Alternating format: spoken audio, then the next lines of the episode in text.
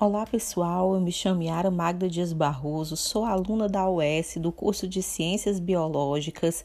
Vim falar um pouquinho hoje para vocês sobre química orgânica. Vamos aqui uma breve introdução da química orgânica.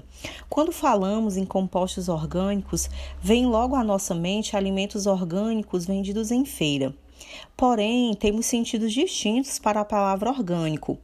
Temos os alimentos, sim, vendidos em feira, aqueles sem intervenção de produtos como agrotóxicos, pesticidas, aromatizantes e corantes. E também os alimentos que não estão contidos nesse sentido mencionado também são constituídos de compostos orgânicos. Isso acontece porque eles podem ser definidos como substâncias formadas por elemento carbono. Eu vou apresentar para vocês três produtos de compostos orgânicos artificiais e sintéticos que foram de grande importância para a história da humanidade. Vamos começar pelos cosméticos. A química, ela tem um papel importante na indústria de cosméticos, pois vivemos numa sociedade cada dia mais exigente em relação aos cuidados com a beleza e a higiene pessoal. No mundo todo, a indústria da beleza investe milhões em pesquisas para criar produtos que prometem melhorar a nossa aparência. A química orgânica está ao nosso redor e muitas vezes nós não percebemos. Seu objetivo é estudar os componentes que possuem carbono. A utilização dos cosméticos, compostos orgânicos químicos, né, são destinados a melhorar a aparência e não é um fenômeno recente. O cuidado com a aparência existe desde os primórdios das civilizações. Contam que no antigo Egito, Cleópatra tomava banho de leite para manter a pele bonita e macia, o que faz bastante sentido, já que o ácido lático, um dos componentes químicos do leite, atua nas camadas mais profundas da pele. No século XIX foram descobertas algumas preparações químicas de átomos de carbono que poderiam se ligar a outros e dali desencadear reações que resultaram no sabonete. E já no final deste mesmo século surgiu então a indústria dos cosméticos. Se vocês observarem, só a leitura da composição de um cosmético já é uma verdadeira aula de química. Vemos componentes como água, emulsionantes, corantes e essas combinações em diferentes porções com diferentes objetivos. Vamos aqui dar exemplos de produtos e seus componentes químicos. Creme de pele, por exemplo, tem a, o óleo de amêndoas, a vaselina, o batom que tem o álcool celítico, cera de abelha. Agora a gente vai falar um pouquinho sobre a bebida alcoólica. O consumo de bebidas alcoólicas é considerado uma prática bem antiga na história da humanidade.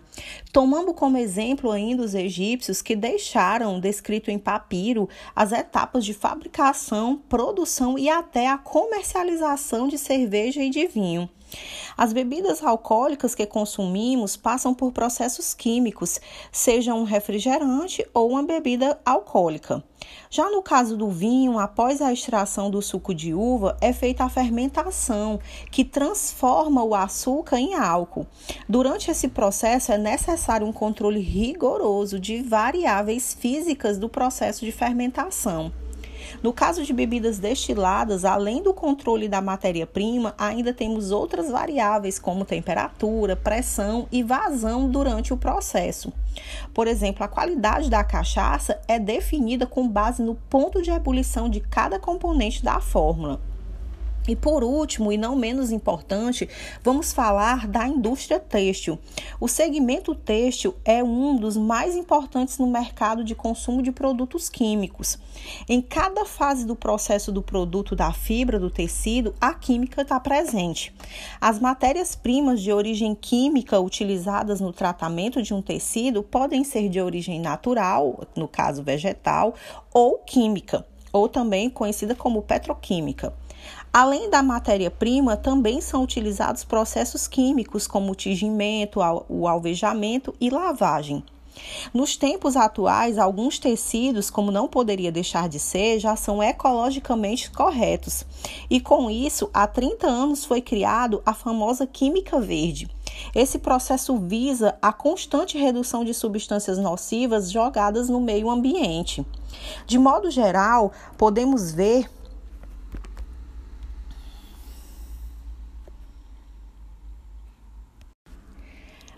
Pois é, pessoal. Então, para vocês verem, de modo geral, a química verde é colocada em prática quando as empresas passam a adotar matérias-primas renováveis e de forma prática, substituem as substâncias químicas por outras naturais e menos agressivas. O importante é sempre ficar atento quanto aos produtos utilizados durante as etapas de produção e observar sempre que possível quais substâncias são utilizadas, se são nocivas ou não e se estão credenciadas por algum organismo organização que ateste a sua sustentabilidade e responsabilidade social. Bem, pessoal, essa introduçãozinha de química vai ficando por aqui, tá certo? Espero que vocês tenham gostado. Até mais!